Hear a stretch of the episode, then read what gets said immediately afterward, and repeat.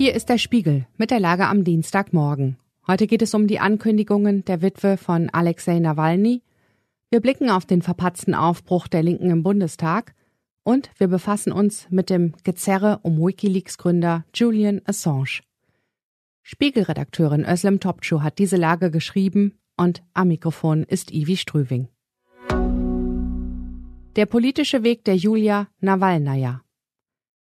Drei Tage nach der Todesnachricht ihres Mannes, Alexei Nawalny, hat sich seine Frau mit einer Videobotschaft gemeldet.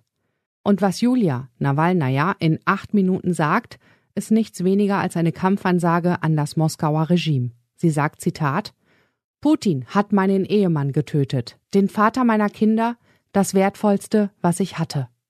Es ist die Ankündigung eines politischen Weges, eines neuen, ihres eigenen und eines bereits begonnenen, dem Weg ihres Mannes, den sie fortführen wolle, so Nawalnaja.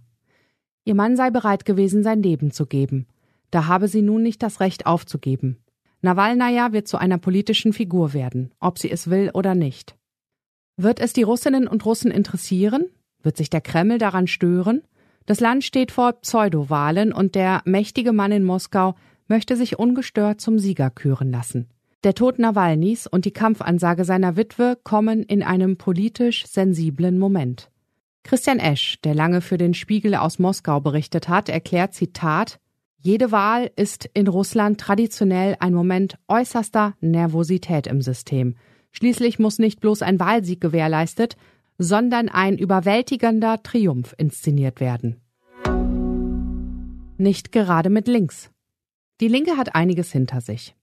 Nach der Abspaltung einer Gruppe um Sarah Wagenknecht verlor sie im Bundestag im Dezember den Fraktionsstatus. Jetzt gibt es die Gruppe um Wagenknecht und 28 Bundestagsabgeordnete der Linken. Dieser Prozess der Trennung allein hat viel Selbstbeschäftigung erfordert. Und sie ist immer noch nicht vorbei. Nun sind in einer Klausur neue Vorsitzende für diese Bundestagsgruppe gewählt worden. Offenbar ging auch das nicht gerade konfliktfrei vonstatten. Rasmus Buchsteiner beobachtet für den Spiegel die Entwicklungen bei der Linken. Er sagt, Zitat, es war ein anstrengender Tag für die Linke. Es hat sich über Stunden hingezogen. Es gab Appelle, sich zusammenzureißen. Genutzt hat es wenig. Sein Fazit? Die Partei weiß nicht, was sie will und schafft so keinen Neustart. Die Partei muss sich langsam mit dem Gedanken anfreunden, außer parlamentarische Opposition zu werden. Wie geht es weiter mit Julian Assange? Wieder kommt heute der High Court in London wegen des Gründers der Enthüllungsplattform Wikileaks zusammen. Er verhandelt darüber, ob Julian Assange wegen seiner Auslieferung an die USA noch einmal in Berufung gehen kann. 2010 wurde in Stockholm gegen Assange wegen Vergewaltigungsvorwürfen ermittelt.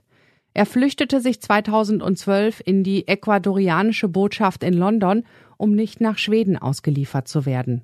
Denn von dort, so seine Sorge, wäre er an die USA überstellt worden. Die Ecuadorianer beendeten auf Druck der Amerikaner den Schutz für den Aktivisten, so kam er in London 2019 in Haft. Assange hatte 2010 geheime US-Dokumente enthüllt, die Hinweise auf mögliche Kriegsverbrechen im Irak und in Afghanistan gaben. Mit an Bord waren internationale angesehene Medienhäuser wie die New York Times, Guardian und auch der Spiegel. Normalerweise berichtet der Spiegel meistens darüber, wie Enthüller, Whistleblower oder Journalistinnen in autoritären Staaten verfolgt werden, wenn sie Missstände aufdecken. Der Fall Assange spielt sich aber komplett in westlichen Demokratien ab. Der Umgang mit Assange zahlt ein auf das Konto derer, die den Westen schon immer für unglaubwürdig und heuchlerisch gehalten haben. Was sonst noch wichtig ist. Der diplomatische Disput zwischen Brasilien und Israel geht weiter. Auslöser ist ein Holocaust-Vergleich von Präsident Lula. Nun zündet das südamerikanische Land die nächsten Eskalationsstufen. 400.000 Personen machten über 20 Jahre bei der Untersuchung mit. Ein US-chinesisches Projekt untersuchte den positiven Effekt von Sport. Frauen müssen demnach für den gleichen gesundheitlichen Nutzen weniger trainieren als Männer. Ein 19-Jähriger muss drei Jahre ins Gefängnis, weil er am Berliner Schlachtensee eine Jugendliche vergewaltigt hat. Mit dem Urteil ging das Gericht deutlich über die Forderung der Staatsanwaltschaft hinaus.